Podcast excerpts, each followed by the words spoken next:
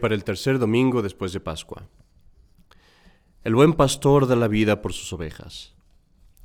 Mis queridos hermanos, en ocasiones anteriores les he hablado del obispo como nuestro pastor, del sacerdote como nuestro pastor. Ahora parece conveniente que hablemos acerca del padre de la casa, del padre de familia como el pastor. Todas estas autoridades, el obispo, el sacerdote y el padre, no son sino una gradación de la autoridad misma de Cristo. Y cada una de estas autoridades está sujeta, o debería estar sujeta, a la otra. El padre de familia debe de sujetarse al sacerdote. El sacerdote debe sujetarse al obispo. El obispo debe sujetarse al papa y el papa a Cristo. Esta sujeción de una autoridad a otra es absolutamente esencial para prevenir abusos, injusticias, crisis. Siempre que una autoridad de estas falla en el respeto y la deferencia que debe a las instrucciones y correcciones de su propia autoridad, inmediatamente hay un gran peligro para, para esa misma persona, para esa misma autoridad y para los que están sujetos a él. Es fundamental, pues, que cada persona en autoridad reconozca a un superior, a un moderador, a un corregidor. Es, pues, el deber del sacerdote, el difícil deber del sacerdote, instruir, enseñar, corregir al padre de la familia. Y es absolutamente necesario que el buen padre cristiano católico escuche las admoniciones del sacerdote si quiere que su familia sea feliz y viva en paz. Dije que es un deber difícil para el sacerdote.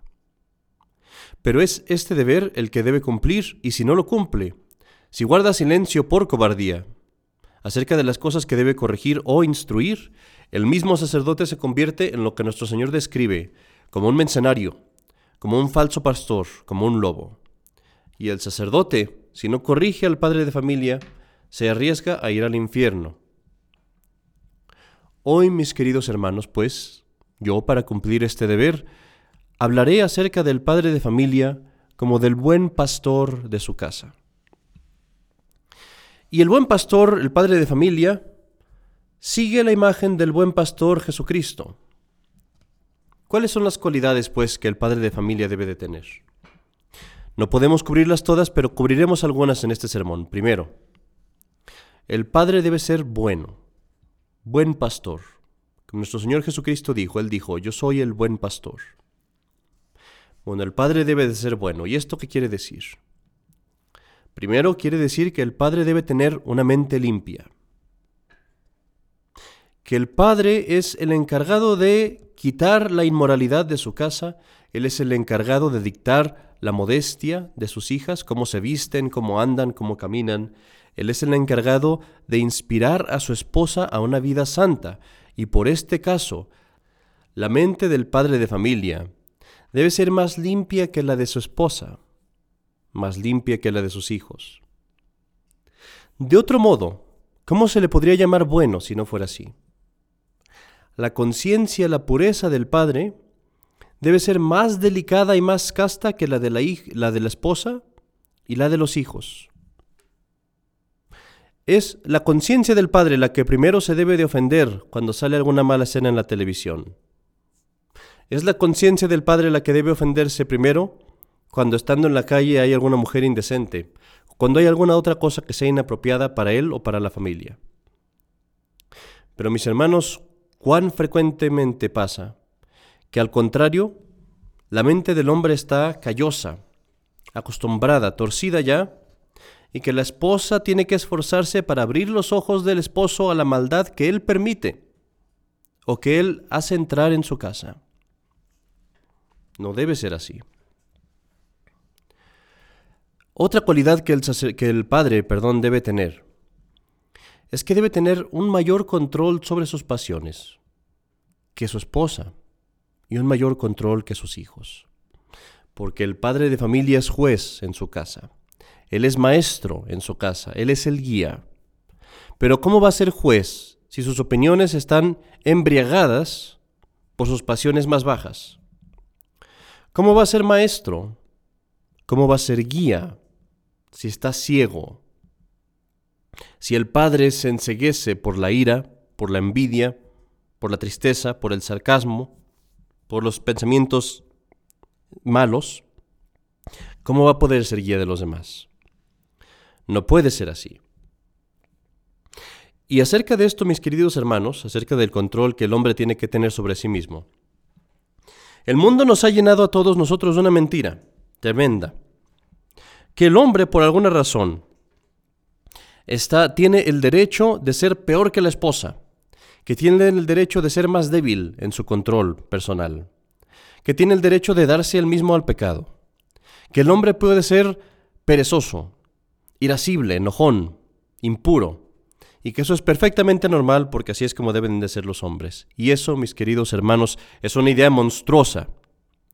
La realidad es todo lo contrario. El padre debe ser mayor que la esposa, mejor que la esposa, más controlado que los hijos, más puro, más virtuoso, más manso. Si vamos a restaurar a la sociedad y si vamos a proteger y a levantar a nuestras familias, nos debemos de rebelar contra esta enseñanza y de una vez por todas destruir esa enseñanza del mundo que procura quitar la institución más necesaria en la familia, la paternidad. Pero hablemos aún de otra cualidad, hermanos. Si el esposo, si el padre va a ser bueno, es necesario que no sea egoísta, que sea generoso, más bien, digámoslo así, que sea sacrificado. Es decir, que debe de poner todo su cuidado en las necesidades de su esposa y de sus hijos. Piénsalo, mi querido hermano, ¿cómo llamas a las personas que están en autoridad? No a los gobernadores, a los, a los presidentes, a los alcaldes, los llamas servidores públicos. Y los llamas así porque se les ha dado una posesión de autoridad y el poder de gobernar y el poder de tomar decisiones y el poder de castigar. Todo eso se les ha dado para que puedan servir al pueblo que está bajo de ellos. Servidores públicos. Esto es lo que el buen Padre es, es un servidor. No está allí para servir, como nuestro Señor Jesucristo lo dijo, sino para ser servido. Es cierto que tu esposa te debe servir, sí. Y es cierto que tus hijos te deben servir, sí. Pero eso no es para tu comodidad. No es para que tú te acuestes.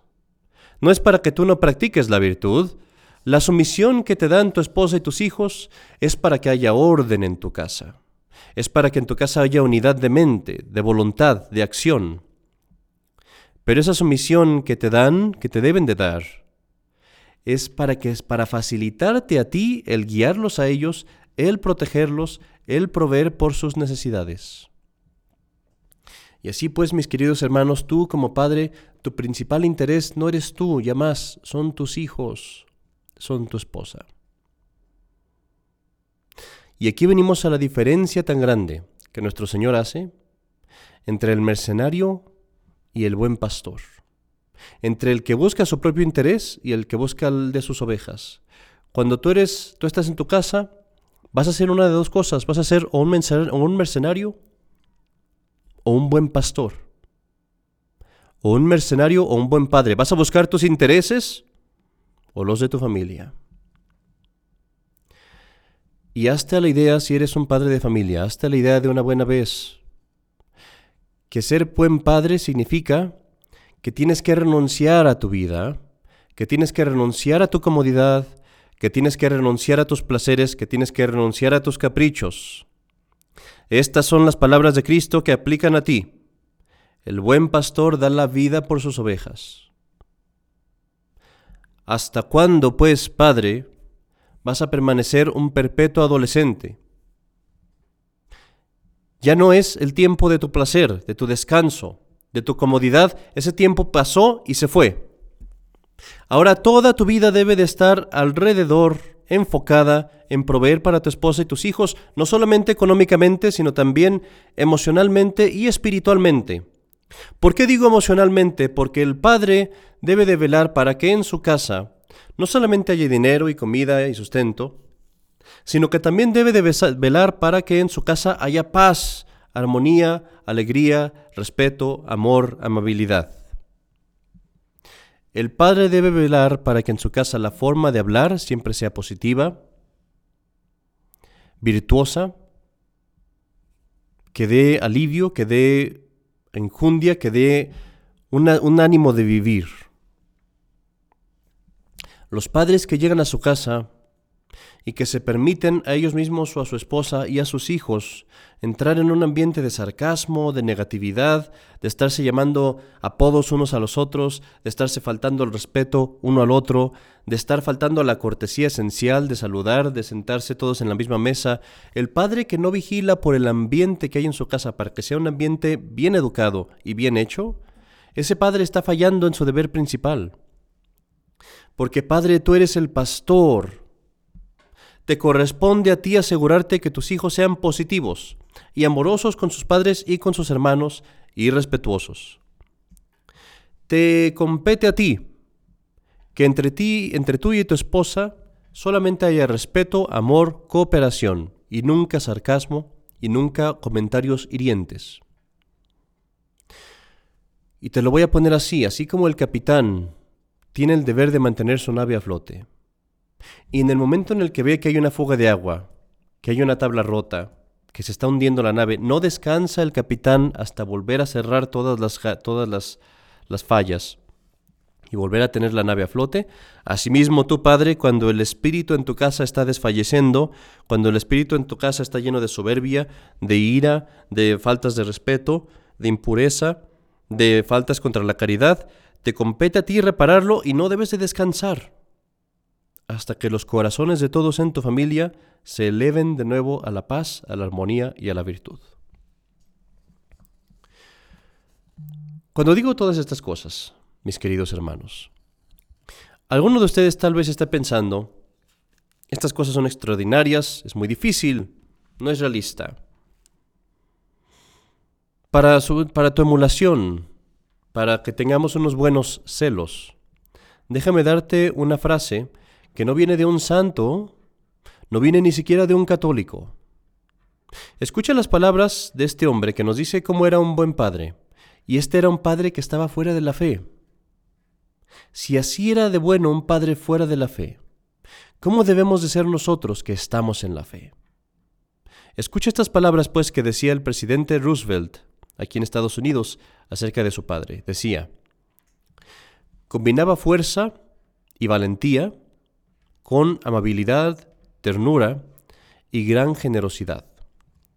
No toleraba en nosotros sus hijos que fuéramos egoístas o crueles, o que estuviéramos perezosos, que fuéramos cobardes o que mintiéramos. Como crecíamos y nos, y nos hacíamos más grandes, nos hacía entender que el mismo estándar de vida limpia se le exigía a los hombres que a las mujeres. Y lo que, lo que estaba mal en una mujer no podía estar bien en un hombre. Con gran amor y paciencia, y con la más comprensiva simpatía y consideración, combinaba insistencia y disciplina. Hasta aquí las palabras del presidente Roosevelt. Mis queridos hermanos, pues, si ese ejemplo nos pueden dar los paganos, ¿qué debemos de hacer nosotros? Permíteme darte una nota más antes de terminar, y digamos dos. Una cosa más que el padre debe de tener es cortesía y caballerosidad. Esto quiere decir, mi querido hermano, que el padre se debe de conducir a sí mismo con honor, con dignidad, tratando a otros con amabilidad y con el mismo honor que espera para sí mismo. Porque tú eres el Padre, eres una figura de autoridad, y por eso debes de estar consciente de cómo te sientas, de cómo caminas, de cómo te acuestas en la cama. Todo tu comportamiento, toda tu pose, toda la forma en la que te presentas debe de estar llena de dignidad, llena de respeto, llena de madurez. Desmayamos cuando encontramos a hombres de 30, 40 años que tienen peores modales que un adolescente. Yo te digo, piensa en ti como en un modelo a seguir. Y así pues, sé exquisito en tu comportamiento, considerado, amable, bien vestido, de buen hablar, de buen comportamiento en cualquier, en todo pequeño detalle. Terminemos este sermón, mis queridos hermanos, pero terminemos con esta consideración. Tú, el padre de familia, tú eres la primera figura, la primera imagen, la primera pintura de Dios que tus hijos ven. Cuando ellos crezcan, si tú, si tú fuiste un buen padre, ellos podrán ver a Dios y entender a Dios porque habrán visto en ti la primera imagen de Dios. Pero si tú fuiste un mal padre, siempre tendrán esa falta y tendrán problemas, tendrán dificultad para conocer a Dios como Padre porque nunca conocieron uno bueno. Tú pues eres la imagen del Padre en los cielos. Tú eres su mensajero. Tú eres su representante, su vicario en tu casa. Que sea pues que tú te conviertas en una fiel imagen de Dios y seas un buen pastor de tu familia, que te conviertas en una copia exacta de nuestro Señor Jesucristo, el buen pastor. En el nombre del Padre, y del Hijo, y del Espíritu Santo. Amén.